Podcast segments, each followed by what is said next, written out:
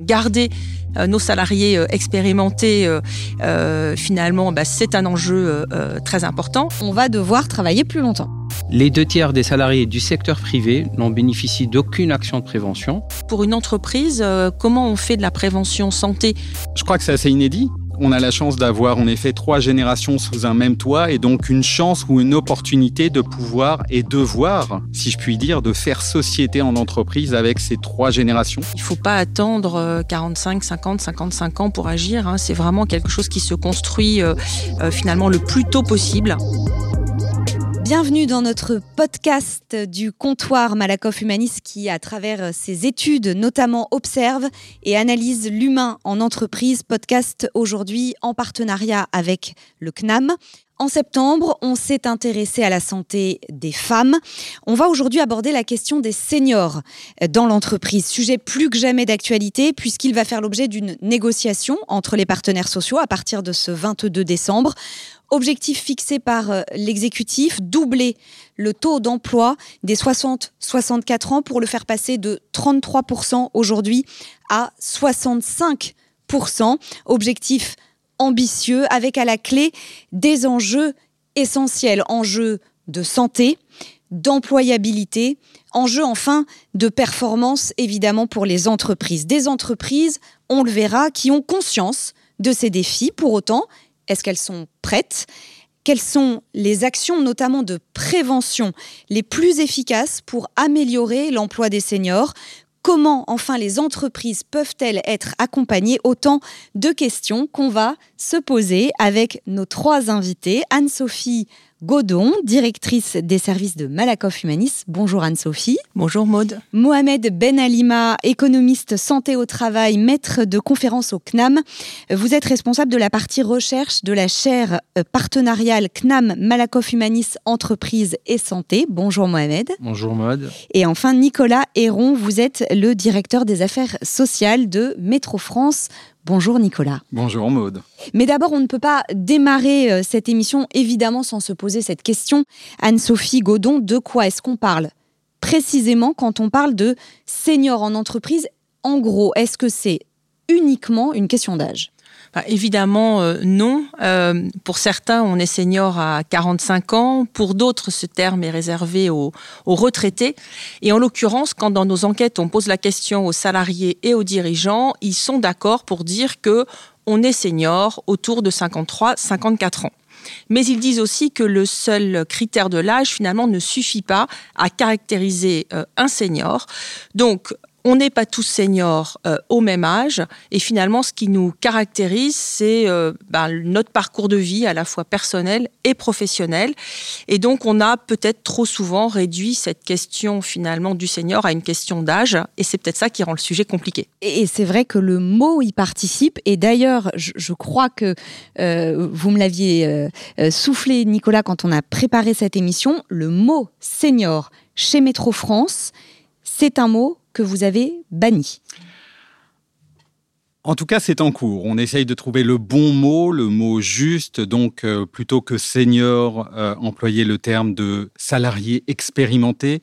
De même qu'à la place de vieillissement de notre population, on préfère société de la longévité. De même que euh, euh, le terme de vieux salarié versus jeune retraité. Donc au-delà de la sémantique, on trouve déjà, notamment avec nos partenaires sociaux, que ces termes-là sont beaucoup plus sympathiques. Et, ça change tout en fait de plus parler de seniors mais de travailleurs expérimentés, même dans la façon dont on aborde les sujets. Ça change la manière, en effet, de les aborder. C'est beaucoup plus positif, c'est beaucoup plus valorisant. Et à partir de là, oui, on a constaté que ça changeait déjà beaucoup de choses. Alors, on va revenir sur euh, les enjeux, euh, évidemment, avec euh, vous trois. Mais d'abord, on va prendre le temps de regarder les résultats du baromètre emploi des seniors que vient de publier Malakoff Humanis.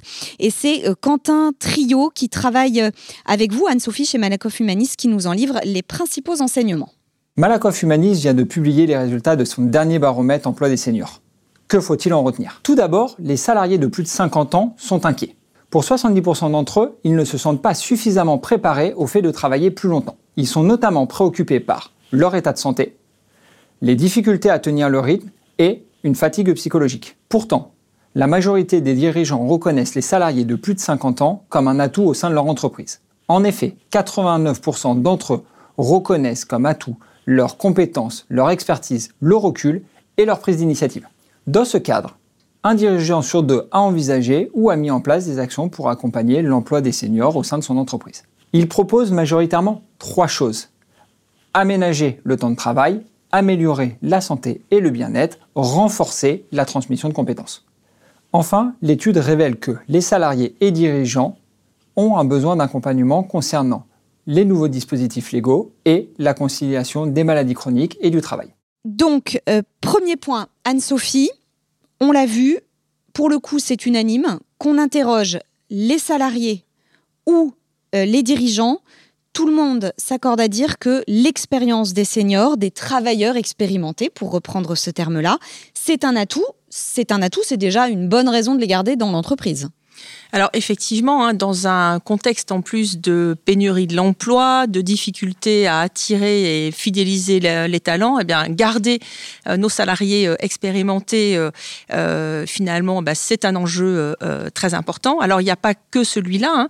il y a aussi des obligations légales qui s'imposent depuis 2009, notamment aux entreprises de plus de, de 50 salariés. Vous les rappelez Alors il y a l'obligation donc pour les entreprises de plus de 50 salariés depuis 2009 maintenant, soit de négocier un accord, soit d'élaborer un plan d'action en faveur du recrutement ou du maintien dans l'emploi des seniors. Voilà. Donc il y a d'abord donc ces obligations hein, avec à la clé des pénalités. Avec à la clé effectivement euh, des pénalités. Il y a aussi finalement une situation qui s'impose à nous. Hein. On a euh, depuis plusieurs années maintenant euh, une population active qui vieillit et la réforme des retraites va venir accentuer ce phénomène. Donc on a de plus en plus de salariés un peu plus âgés. Et là c'est mathématique. Voilà. Plus de salariés plus âgés, une réforme des retraites, on va devoir travailler plus longtemps. Exactement. Donc c'est la mathématique qui parle. et et puis, avec le vieillissement de la population active, bien si on ne fait rien, c'est aussi aller au devant finalement de euh, plus d'arrêts maladie, mais plus de salariés aussi potentiellement qui seraient désengagés si on ne leur proposait aucune perspective euh, d'évolution. Et puis peut-être pour terminer, il y a un enjeu euh, RSE euh, important finalement euh, euh, au titre de la diversité, l'inclusion, et eh bien s'intéresser à nos salariés les plus expérimentés, eh bien c'est un sujet sur lequel les entreprises doivent se pencher. Donc autant de raisons qui doivent amener les entreprises et les dirigeants en effet à mettre en place des actions. le baromètre nous dit d'ailleurs hein, quand même que la moitié des dirigeants l'a déjà fait ou envisage de le faire mettre en place des actions de prévention. Ça veut quand même dire que l'autre moitié ne s'est pas encore vraiment emparée euh, du sujet. Et justement, du coup, euh, Mohamed euh, Ben Alima, je me tourne vers vous parce que vous vous êtes appuyé sur ce même baromètre de Malakoff Humanis pour déterminer justement quelles étaient les actions de prévention, j'insiste, hein, qui sont les plus efficaces pour préserver l'état de santé des seniors. Tout à fait. En fait, euh, si euh, on part des résultats de cette étude, déjà si on souhaite classer un podium des familles de prévention les plus efficaces afin de préserver l'état de santé des salariés seniors et réduire le risque, euh, par exemple le risque maladie, en première position, c'est la famille organisation du travail. Je tiens juste à rappeler, c'est l'aménagement des postes si le métier est pénible, la réduction du temps de travail. Et cette famille de prévention, elle permet de réduire le risque maladie de 13% donc, en, mettant en place des actions qui ne seraient que dans cette famille déjà Exactement, exactement. que de cette famille d'organisation de travail, ça permet de réduire le risque maladie de 13%. Et si on regarde, par exemple, selon la durée des arrêts maladie, cette famille d'organisation de travail, en fait, réduit le risque maladie de durée moyenne comprise entre 4 et 30 jours de 10%. En deuxième position, c'est la famille euh, lutte contre discrimination liée à l'âge. Et en troisième position, c'est la gestion de carrière en fait. Et ce que nous avons pu euh, obtenir à partir de nos résultats, c'est que les deux tiers des salariés du secteur privé n'en bénéficient d'aucune action de prévention. Alors, on va y revenir justement. La deuxième étape de votre travail, ça a été en effet de regarder l'impact des différentes actions de prévention sur la santé des salariés. Pour ça, il vous fallait des indicateurs. Et donc, vous avez regardé l'impact des actions sur la fréquence des arrêts maladie, Donc sur la fréquence d'une part, sur leur durée d'autre part, moins de 3 jours, entre 4 et 30 jours ou euh, plus de 30 jours, donc court, moyen, long. Euh, et puis vous avez aussi tenu compte d'indicateurs plus subjectifs, si l'on peut dire, sur euh, l'état de santé en lien avec la santé mentale ou avec la santé physique. Et on va mettre fin au suspense tout de suite, d'abord. le plus efficace, vous l'avez dit, c'est de jouer sur la complémentarité. Nous avons testé dans cette étude plusieurs combinaisons possibles hein, de, familles de prévention à mettre en place euh, par les entreprises tout en contrôlant par euh, les caractéristiques individuelles des salariés, l'âge, le genre, le revenu, le temps de travail, également en prenant en compte les caractéristiques de l'entreprise, hein, comme les secteurs d'activité et la taille de l'entreprise, en podium en fait, euh, pour euh, en s'intéressant juste au risque arrêt maladie. En première position, c'est la combinaison santé, bien-être et lutte contre les discriminations liées à l'âge. En deuxième position, c'est la famille santé, bien-être et organisation du travail. Et en troisième position, c'est la famille euh, gestion de carrière et lutte contre les discriminations liées à l'âge. Ce qui se révèle le plus efficace, c'est quand une entreprise va en même temps euh, mettre en place une action de prévention dans la catégorie santé, est-ce que vous avez un exemple? Par exemple, dans la catégorie euh, santé, faire des bilans de santé réguliers, en fait, ça paraît très efficace en termes de réduction du risque arrêt maladie. Si c'est couplé, donc, à une action de la famille lutte contre les discriminations liées à l'âge. Et là, est-ce que vous pourriez nous donner, pareil, euh, un ou deux exemples d'actions qui entrent dans cette catégorie? Dans cette catégorie, en fait, il y a plusieurs entreprises qui mettent des campagnes, mettent en place des campagnes pour lutter contre la discrimination liée à l'âge et également s'ils favorisent le, le mode de recrutement pour les salariés seniors avec euh, par exemple des indications euh, données euh, aux ressources humaines sur les parcours candidats dédiés aux seniors ou sur est-ce qu'on peut aller, je vais peut-être me tourner vers vous Nicolas, mais est-ce que se fixer presque des quotas pour employer ce terme-là de recrutement de seniors, c'est quelque chose auquel les entreprises commencent à réfléchir? Commencer à y réfléchir, oui. Ensuite, il s'agirait peut-être de, passer à l'action. Nous, on y réfléchit de plus en plus. On voit bien qu'il y a une pénurie de main-d'œuvre sur un certain nombre de postes où on a tendance peut-être à se focaliser tous et toutes les entreprises se focalisent sur euh, une certaine euh, catégorie de salariés. Bah, autant peut-être en effet euh, viser un petit peu plus large et se tourner vers les salariés expérimentés. Alors, vous, vous êtes chez Métro France au début de négociations avec les partenaires sociaux, même si c'est un sujet que vous avez adressé depuis déjà plusieurs années, hein, vous me le disiez, mais là, ça s'accélère. On a on est parti pardon, du principe avec les partenaires sociaux qu'on n'allait pas uniquement négocier et discuter euh, de, euh, de ce sujet. Ça a trop longtemps été d'ailleurs la seule façon d'aborder le sujet, les fins de carrière, pour quand on parlait de seniors en entreprise en fait. C'était la seule, mais je pense que ça c'est le fruit de notre histoire sociale. Mais ça à tout le monde en fait. Évidemment, que ce soit déjà au niveau des, euh, des directions, au niveau des salariés et également au niveau des partenaires sociaux. Et de ce point de vue-là, le prisme est en train de changer, et tant mieux. Les directions, elles y voyaient un moyen de réduire la masse salariale euh, les salariés concernés, ils n'étaient pas forcément contre l'idée, en fait, de, exact. de partir Et les partenaires sociaux d'accompagner finalement tout ce mouvement. Et tout ça, donc, ça, change. Ça veut dire qu'aujourd'hui, euh, au-delà de ça, on, on, se pose quoi comme question chez Métro quand on pense euh, emploi des seniors, maintien des seniors dans l'entreprise. Je pense en tout cas qu'on se pose la question de notre responsabilité sociétale, c'est-à-dire que ça ne peut pas être juste la fin de carrière, mais c'est lié également à la rémunération, au développement des compétences, à la formation, à l'usure peut-être professionnelle, on a la chance d'avoir en effet trois générations sous un même toit et donc une chance ou une opportunité de pouvoir et devoir, si je puis dire, de faire société en entreprise avec ces trois générations qui ont des attentes, des objectifs différents, mais c'est justement ce, euh, ce continuum qu'on a besoin en tout cas d'assurer. C'est ce vers quoi, encore une fois, et j'insiste beaucoup, avec nos partenaires sociaux, qu'on euh, a décidé finalement euh, d'ouvrir cette négociation. Faire cohabiter ensemble trois générations, ça fait écho à ce dont parlait Mohamed tout à l'heure, puisque la famille, enfin, ou la catégorie d'action de prévention liée à la lutte contre les discriminations liées à l'âge, on le voit, est particulièrement efficace et arrive en tête. Ça vous évoque quoi, vous, Mohamed, quand vous entendez ça?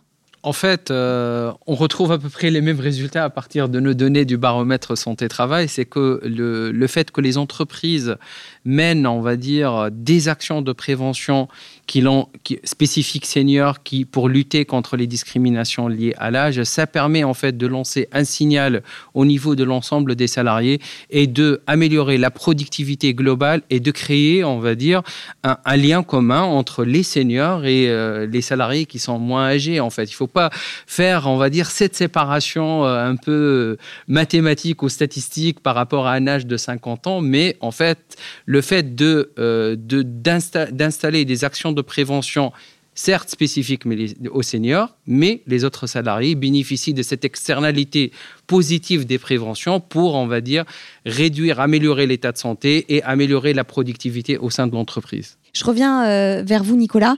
Cette idée dont vous avez un peu parlé tout à l'heure de transmission, c'est un point clé sur euh, ce que les seniors peuvent apporter à l'entreprise et ce que l'entreprise doit continuer d'apporter aux seniors aussi en termes de formation C'est vraiment une question de transmission.